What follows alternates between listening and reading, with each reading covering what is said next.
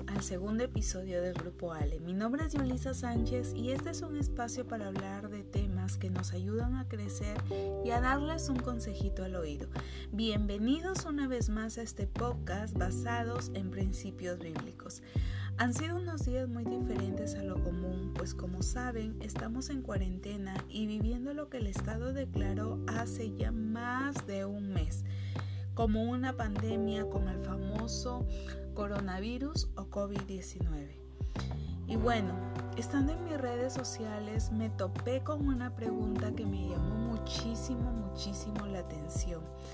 Y creo que ustedes también habrán escuchado o habrán leído esta eh, pregunta. Y alguien preguntó de la siguiente manera, ¿Dios mandó el coronavirus o fue el diablo? Y creo que la respuesta a esta pregunta es muy compleja. Así que me tomé el tiempo de desarrollar este tema y poder entender un poquito más a profundidad, no solamente entender del coronavirus, sino entender la situación que vivimos en lo individual. Y bueno, llevo días pensando en cuanto al tema de este episodio.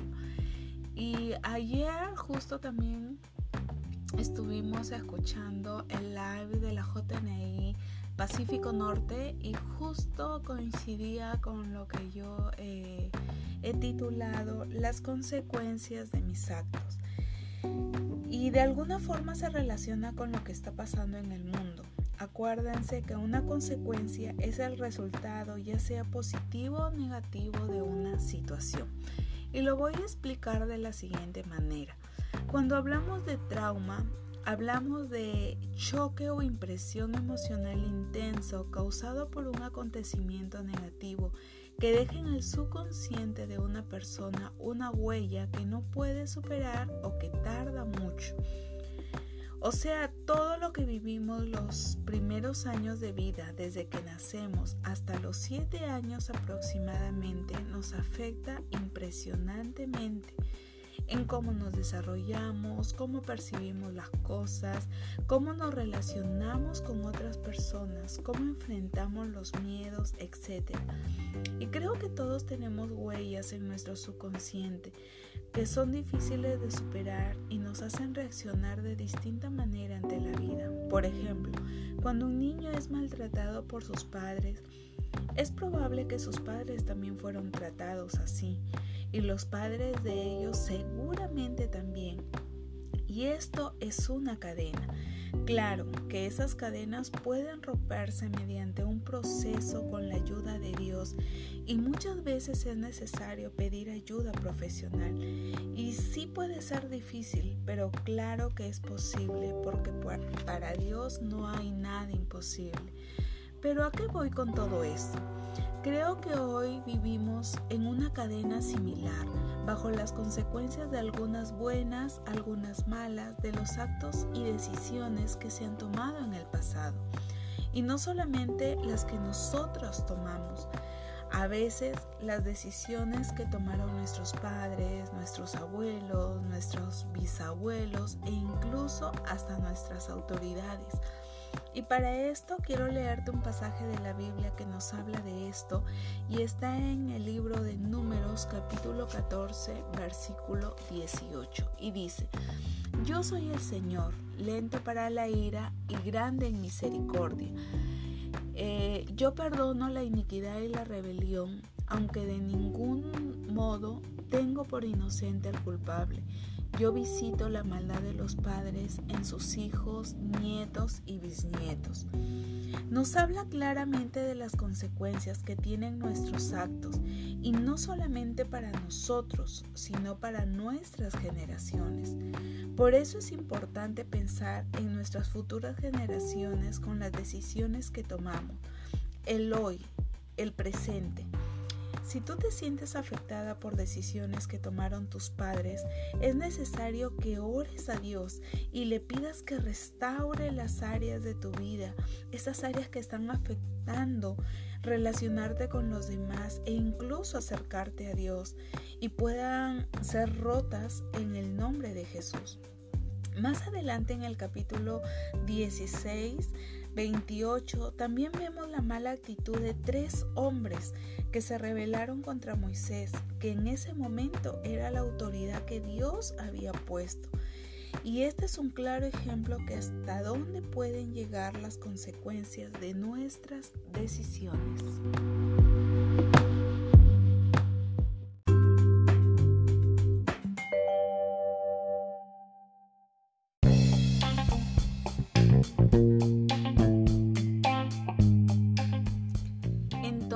Habiendo visto estos ejemplos, tenemos un entendimiento más claro de cómo afectan nuestros actos y decisiones para todo lo que vivimos.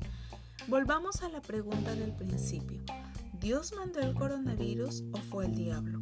Bueno, se desconoce de dónde viene exactamente el coronavirus, pero he escuchado dos teorías.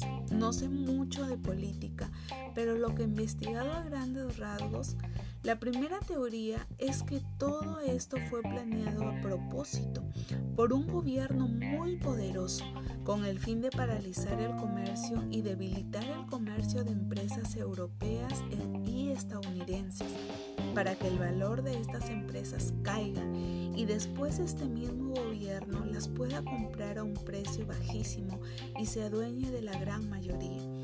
La segunda teoría es que este virus viene del murciélago, un animal que no es común comer y hemos visto los mercados de China exóticos e ilegales que son muy famosos. La gente va, compra y come todo tipo de insectos animales vivos y, se sacrifican en ese momento. Vemos que el ser humano ha desafiado a Dios, porque en la Biblia encontramos una lista que Dios le entregó al pueblo de Israel qué animales comer y qué animales no debe de comer. En el libro de Levítico capítulo 11 encontramos la lista de animales puros e impuros que el pueblo de Israel debía de comer. Entonces, por obvias razones, Dios les prohibía comer algunos animales por su propio bien y con eso Israel se diferenciaba de las demás naciones que estaban contaminadas por su inmoralidad. Entonces, ¿fue Dios? ¿Fue el diablo? ¿Quién fue? Yo pienso que fue el hombre y está sufriendo las consecuencias de sus propios actos. En la Biblia leemos algo muy interesante y está basada en la historia de Job. Job capítulo 1 del verso 6 al 12 encontramos y aprendemos cosas muy importantes acerca del carácter de Dios. Primero, no todo lo que sucede en el mundo o en nuestras vidas es la voluntad de Dios, pero todo es permitido por Él. Y aunque no nos guste escuchar esto, es en el dolor cuando conocemos a Dios. Martín Lutero dijo, hay tres cosas que nos enseñan a conocer a Dios, la oración, la Biblia y el dolor. Cuando las personas sufren, ¿qué hacen? La mayoría de las personas, en muchos casos, buscan a Dios. En el ejemplo de Job, Dios usó esta situación para pulir su fe. Quiero compartirle Romanos 8:28 y dice así, ahora bien, sabemos que Dios dispone todas las cosas para el bien de los que lo aman, es decir, a los que Él ha llamado de acuerdo a su propósito. Y algunas cosas que Dios permite es para forjar nuestro carácter y fortalecer nuestra fe. Y otras Dios las permite como consecuencia de nuestros actos y decisiones. El hecho que creamos en Dios y nos arrepintamos no quita que cuando pecamos hay consecuencias. Dios perdona nuestro pecado, pero tenemos que enfrentar las consecuencias de ese pecado. Por ejemplo, Dios perdona al hombre alcohólico, pero ¿qué tiene por consecuencia un hogar destruido que necesita un proceso de restauración? Dios perdona las relaciones sexuales fuera del matrimonio, pero ¿qué tiene como consecuencia un hijo fuera del pacto matrimonial e incluso pueden tener problemas de intimidad de un futuro matrimonio? En el mundo simplemente estamos viviendo las consecuencias de actos desinteresados por Dios.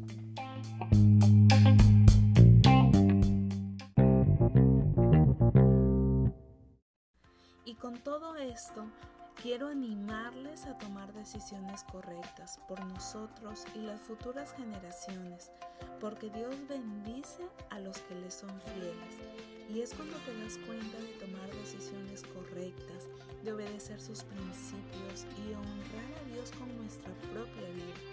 Sé que a veces tomamos malas decisiones y pecamos, pero la mejor manera de crecer y no dejarnos arrastrar por una mala situación es cuando somos valientes y afrontamos con madurez.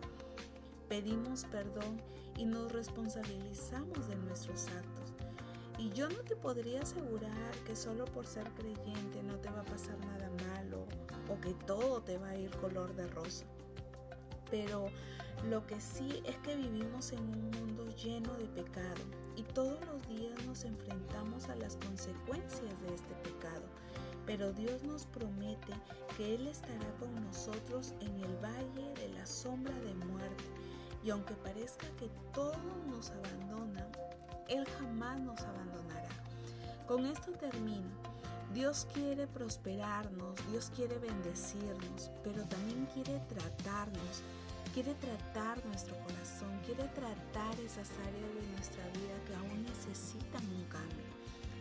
Lo dice en Jeremías 18.1, habla del barro y del alfarero.